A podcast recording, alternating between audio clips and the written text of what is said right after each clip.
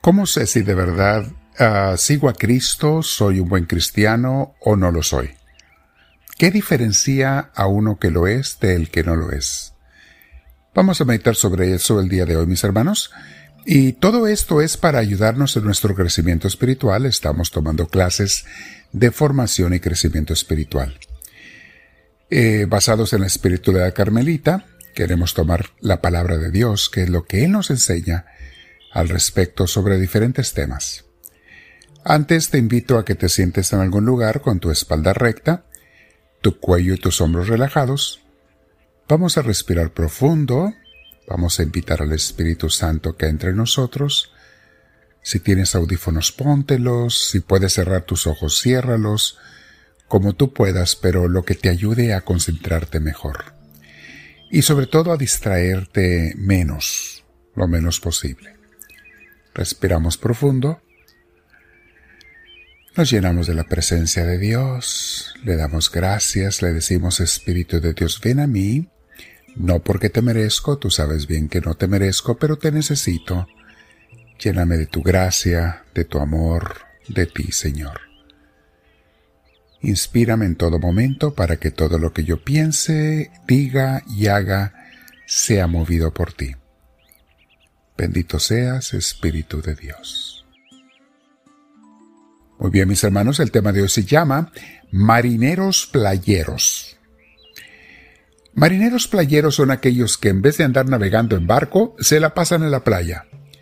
En vez de subirse a un barco y meterse al mar lo más profundo que se meten, es en la playa donde el agua les llega a los tobillos, porque si les llega a la rodilla se asustan y huyen. Eso sí, les encanta hablar de aventuras de marineros, aunque son de otros, no de ellos mismos, les encanta hablar de lo importante que es el mar y, los barcos y la navegación, etc., pero nunca se meten al agua. En el término de los pastores eh, usamos otro término que se llama pastores de corral. Nunca salen al campo, nunca llevan a las ovejas a ningún lado, sino simplemente están en el corral y, y las tienen allí encerradas. Se dicen ellos pastores de ovejas, en este caso evangelizadores, eh, promotores de la fe, pero nunca salen de su casa, ni sirven ni convierten a nadie. Se dicen católicos, se dicen cristianos, eh, sean católicos o protestantes, no importa, presumen de serlo, pero sin tomar ningún compromiso con Dios. ¿Ya nos entendemos de qué estamos hablando? Gente que se pone la camiseta del fútbol pero jamás ha tocado un balón, o si lo ha hecho ya no lo hace. Gente que le gusta presumir de cosas pero no hace nada. El Papa Francisco hace unos años les dijo a los obispos del mundo entero que necesitaba que salieran de su oficina y residencias y que tuvieran contacto con la gente. Les dijo que necesitaba pastores que olieran a oveja. Porque es verdad, mis hermanos, hay muchos pastores que se dicen pastores pero nunca están con las ovejas. No se preocupan por ellas, no las atienden, no se informan de qué necesitan, no procuran darles lo que les hace falta y lo mismo podemos decir de tantos bautizados. Tanta gente que tenemos el nombre de católicos, de cristianos, pero no hacemos nada de lo que debemos hacer como comprometernos en la iglesia, hablarle de Cristo a los demás, sobre el seguimiento de Él. O sea, en una palabra, somos marineros playeros.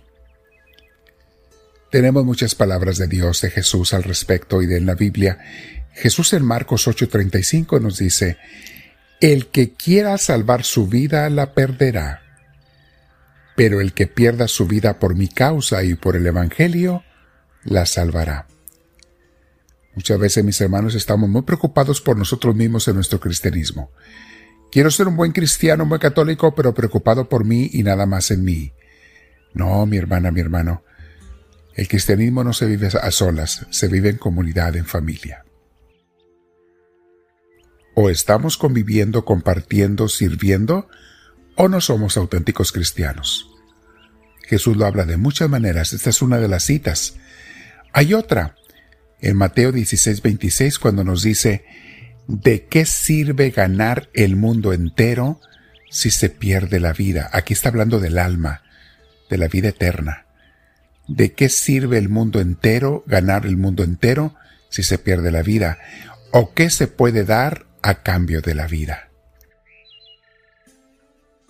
El escritor del libro de Hechos en el capítulo 20, versículo 24 nos dice así, Considero que mi vida carece de valor para mí mismo, con tal de que termine mi carrera y lleve a cabo el servicio que me ha encomendado el Señor Jesús, que es el de dar testimonio del Evangelio de la gracia de Dios. Palabra de Dios. O sea, mi vida no tiene valor para mí mismo mi vida tiene valor en, en sentido del servicio a Cristo. O la estoy usando para Dios o la estoy desperdiciando, echando a perder. Hoy en día, mis hermanos, me da tanto dolor y tanta tristeza ver a tantos jóvenes, y adultos también, pero a veces pienso en los jóvenes cómo están tan absortos con el mundo, pensando en el mundo, sin, idea de cambiar nada, de planear nada, sin proyecto de vida y especialmente nada por los demás, simplemente pensando en ellos mismos, y eso los lleva a la depresión. Porque nunca el romper el propósito de Dios para tu vida te va a traer alegría, gozo y paz.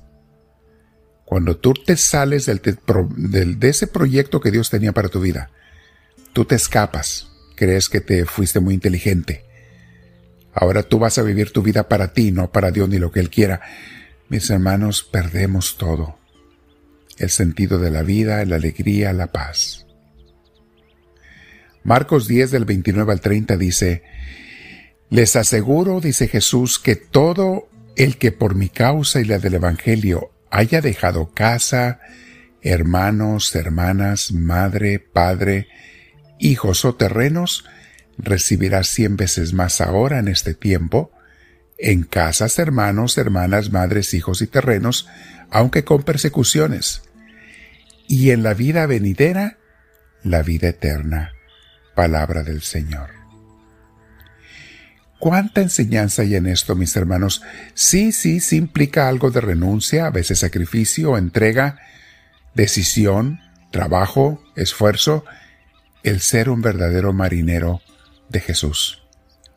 El, no ser un marinero playero, sino un marinero servidor del Señor, fincador de su reino. Piensa de qué manera a ti, mi hermana, mi hermano, el Señor te dio una misión. ¿Qué es lo que quiere que hagas? ¿A qué te llama en esta vida? ¿Cuál es esa misión que Dios te ha dado? ¿Para qué te quiere nuestro Dios? Piénsalo y respóndele al Señor, quédate meditando con Él. Comparte la enseñanza con tus contactos y dile al Señor, háblame Señor, que tu siervo te escucha.